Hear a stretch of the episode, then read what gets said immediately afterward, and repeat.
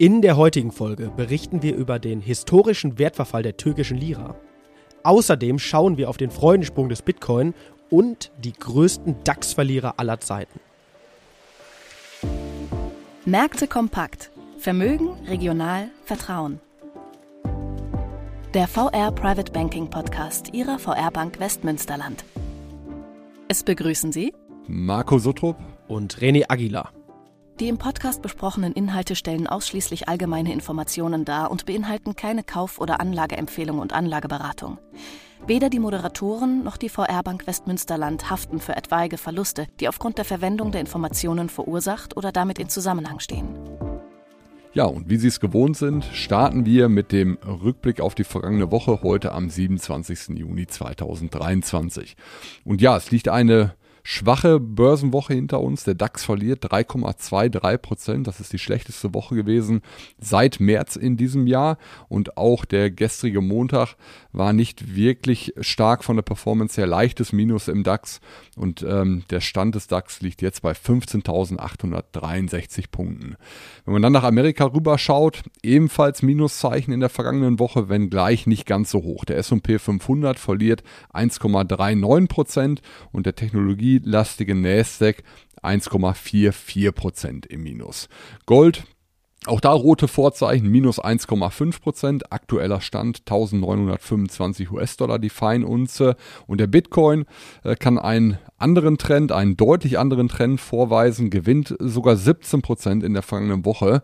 Und hier ist vor allem ähm, Grund der weltweit größte Vermögensverwalter BlackRock. BlackRock hat wohl einen oder hat den Plan, einen Bitcoin-ETF aufzulegen und diesen ähm, ja bei der Börsenaufsicht SEC vorgelegt und beantragt eben, dass, dass dort eine Genehmigung erteilt wird.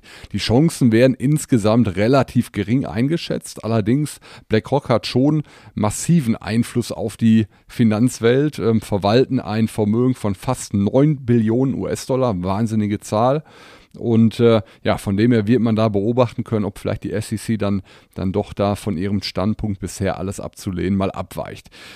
Der Stand Aber Marco, vielleicht um da nochmal reinzugrätschen, ich ja. glaube, ein ganz interessantes Thema, äh, zumindest kriege ich, es häufig gespiegelt, äh, links und rechts, dass wir vielleicht auf dieses Thema in Zukunft nochmal stärker darauf eingehen werden. Ähm, vielleicht auch da nochmal gerne Feedback an uns, äh, wenn es Sie interessiert.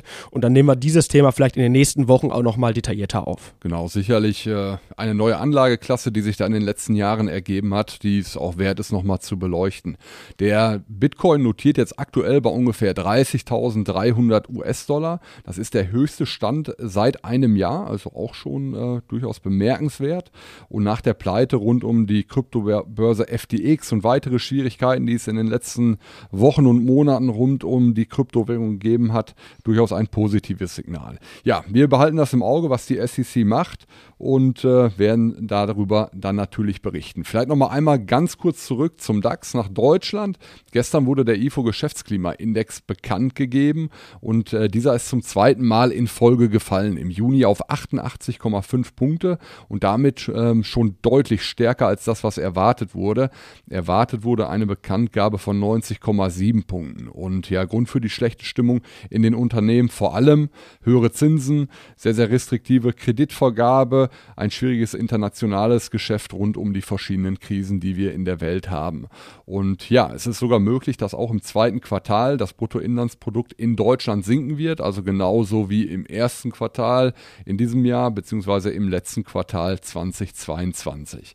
Das vielleicht nochmal konkret zu Deutschland ganz kurz. Ja, ansonsten die Ölpreise. Wir gehen gleich nochmal auf das Thema Russland kurz ein. Die Ölpreise oder der Ölpreis, Öl brennt, liegt bei 75 US-Dollar, kann jetzt rund um die ähm, verschiedenen ja, Geschehnisse in Russland nicht wirklich profitieren. In der letzten Woche verliert der Ölpreis sogar 1,5 Prozent und die Anleiherenditen, also die Zinsen insgesamt auch auf niedrigerem Niveau im Vergleich zur Vorwoche. In Deutschland die 10-Jahres-Rendite aktuell bei 2,32 Prozent und die US-Treasuries 10 Jahre bei 3,74 Prozent. Ja, genau, dann würde ich den, den Rückblick einmal schließen und auch in der Zinswelt bleiben. Also wir haben in der letzten Woche zwei Zinsentscheidungen gesehen. Zum einen hat die Bank of England ähm, ja, die Zinsen, den Leitzins stärker als erwartet angehoben und zwar um 0,5 Prozent auf 5 Prozent. Erwartet wurde eigentlich nur ein kleiner Zinsschritt von den Marktteilnehmern um äh, oder von 0,25 Prozent. Äh, ja, und mit, dieser, mit diesem großen Zinsschritt äh, soll natürlich die anhaltend hohe Inflation bekämpft werden. Im April und Mai lag diese Inflation bei 8,7 Prozent. Das ist der höchste Wert unter den westlichen Industrienationen also nicht nur die Bank of England hat die Zinsen angepasst, auch die türkische Zentralbank hat reagiert. Für den Kapitalmarkt, glaube ich, eher unwichtig und dennoch, wie wir finden, eine, eine ganz interessante Information. Und zwar hat die türkische Zentralbank ja nicht unerheblich reagiert. Der Leitzins wurde um sage und schreibe 6,5 Prozent auf 15 Prozent angehoben. Das ist die erste Straffung seit Anfang 2021 und dennoch fiel in der Folge die türkische Landeswährung Lira auf ein weiteres Rekordtief von 24,41 Lira zu einem Dollar und steht nach 44% Wertverlust in 2021 und 30% in 2022, auch in diesem Jahr schon wieder bei ca. 20% Verlust.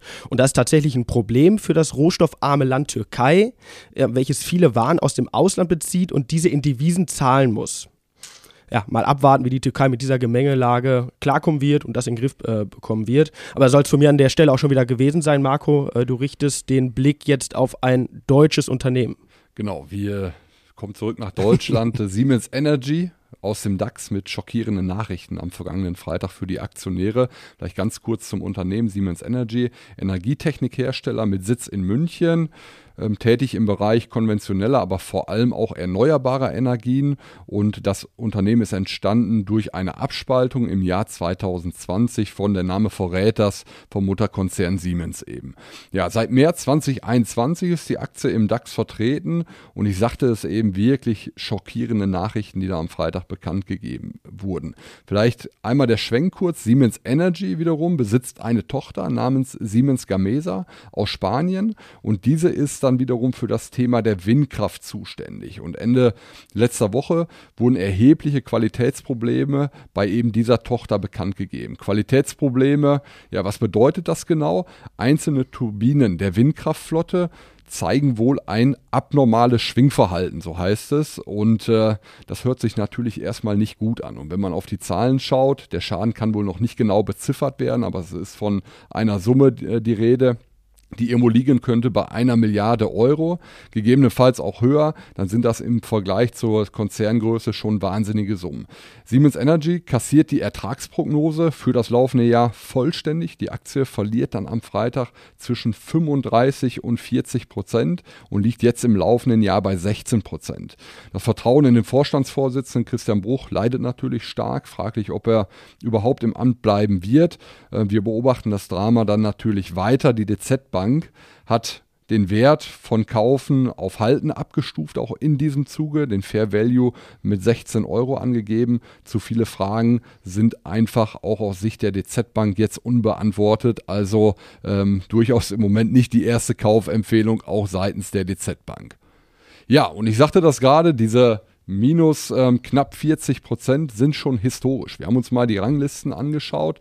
Ähm, größte Tagesverlierer im DAX und da schaffte Siemens Energy jetzt tatsächlich unter die Top 10 auf den unrühmlichen zehnten Platz in dieser Liste. Natürlich, ähm, ja, oder es gibt da noch weitere größere Verlierer die wir hier an dieser Stelle vielleicht einmal kurz nennen. Wir fokussieren uns mal auf die Top 5 und ganz interessant, unter diesen Top 5 ist dreimal Wirecard, der Zahlungsabwickler, ähm, ebenfalls aus München vertreten mit minus 71,3 Prozent im Juni 2020, mit minus 63,7 Prozent einen Tag später, 26. Juni 2020 und auf Platz 4 ebenfalls vertreten mit minus 61,8 Prozent am 18.06. Äh, des Jahres. Ja, Platz 1 geht an die Hypo Real Estate, minus 74 Prozent am 29.09.2008 im Rahmen äh, der Finanzkrise, staatliches Rettungspaket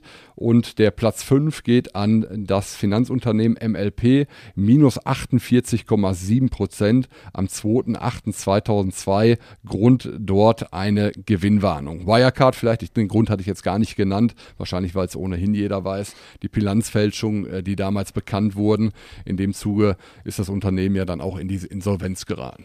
Ja, Marco, keine, keine schönen Nachrichten.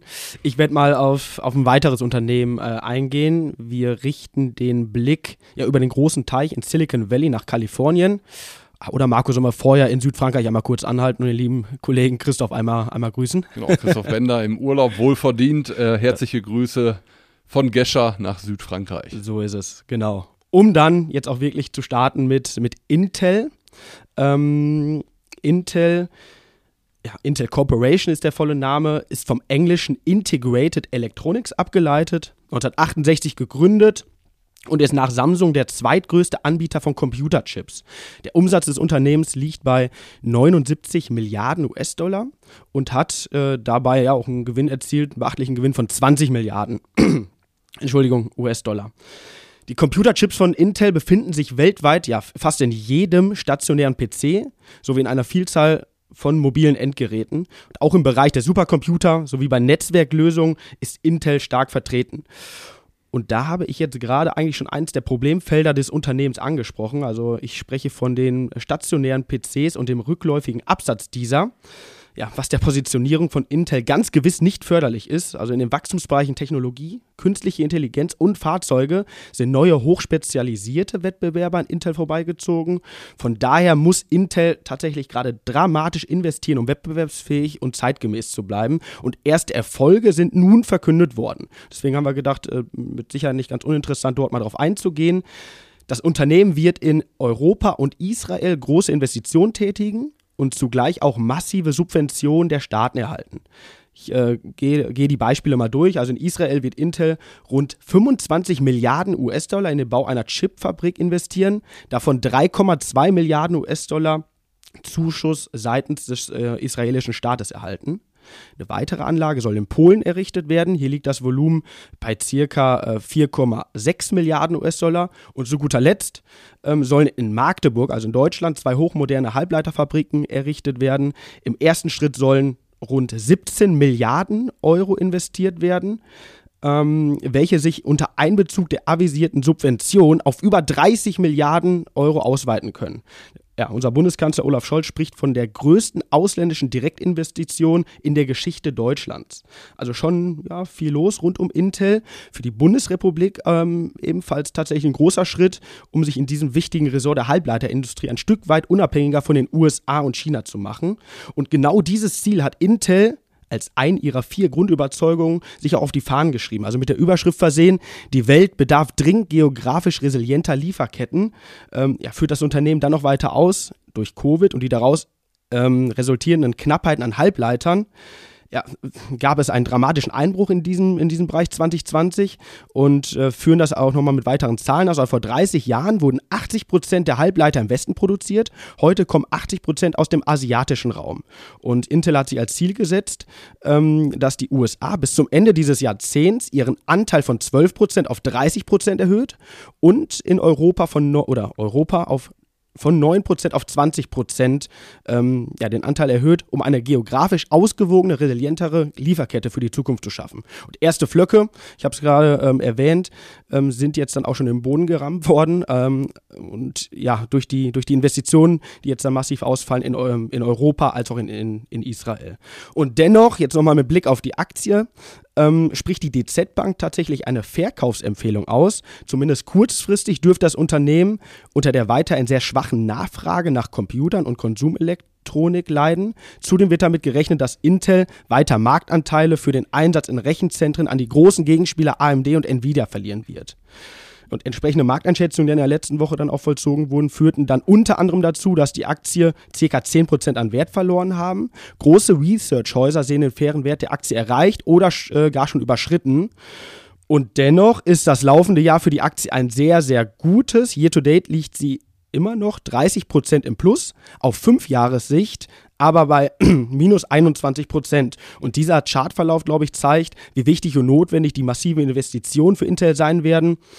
Ich glaube, wir lassen uns mal überraschen, was die Zukunft da so bringen wird. Das soll zu Intel gewesen sein, Marco.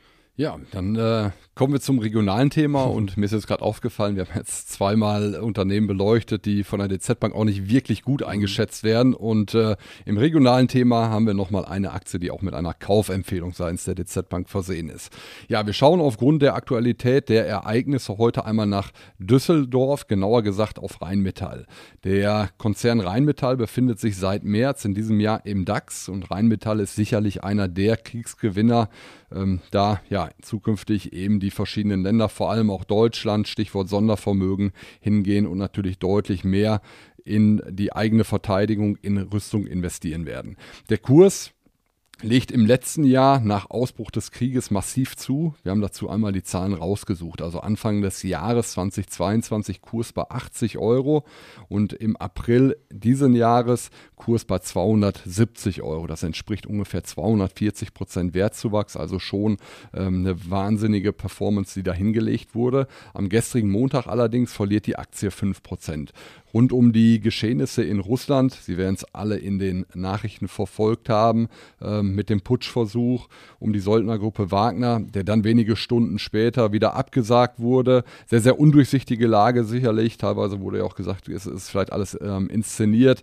Ähm, das gilt es sicherlich weiter zu beobachten. Trotzdem sieht man, die Aktienmärkte deuten es so oder äh, preisen ein wenig Hoffnung ein, dass der Krieg in der Ukraine durch diese Situation, die in Russland entstanden ist, zeitnah enden könnte. Und das führt dann eben dazu, dass dann der Rüstungskonzern ähm, Rheinmetall in dem Moment 5% verliert. Sicherlich, ich sagte das gerade, sehr, sehr schwer zu beurteilen. Wir werden die Lage da natürlich auch weiterhin im Blick behalten. Die DZ Bank ich habe es eben in der Anmoderation gesagt, sieht allerdings bei der Aktie eben aufgrund der hohen Investitionen, die folgen werden, einen klaren Kauf. Der Fair Value wird mit 295 Euro angegeben, bei einem aktuellen Kursniveau von 246 Euro, also durchaus auch noch ordentliches Aufwärtspotenzial.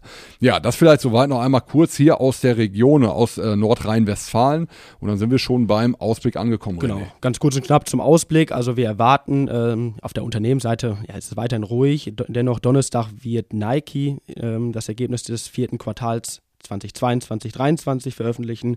Von der volkswirtschaftlichen Seite ein bisschen interessanter. Ähm, die Inflationszahlen für Deutschland, Spanien, Italien und den Euroraum werden bekannt gegeben. Für den Euroraum wird ein weiterer Rückgang der Inflationsrate von 6,1 auf 5,5 Prozent erwartet. Und nochmal über den großen Teich äh, geblickt. Für die USA werden Zahlen zum Bruttoinlandsprodukt veröffentlicht. Mit Sicherheit auch Zahlen, auf die der Markt schauen wird. Aber soll es dann auch gewesen sein für die heutige Folge. Vielen Dank fürs Zuhören. Und ja, wir werden nicht müde zu sagen, äh, abonnieren Sie uns gerne weiter, empfehlen Sie uns gerne weiter oder auch super gerne Feedback an podcast.vrprivatebanking.de. Danke genau. fürs Zuhören. Wir freuen uns auf nächste Woche. Vielen Dank fürs Zuhören. Bis dahin. Ciao. Wichtige Angaben zu den im Podcast aufgeführten Wertentwicklungen können Sie unseren Show Notes entnehmen. Ihr Private Banking Team.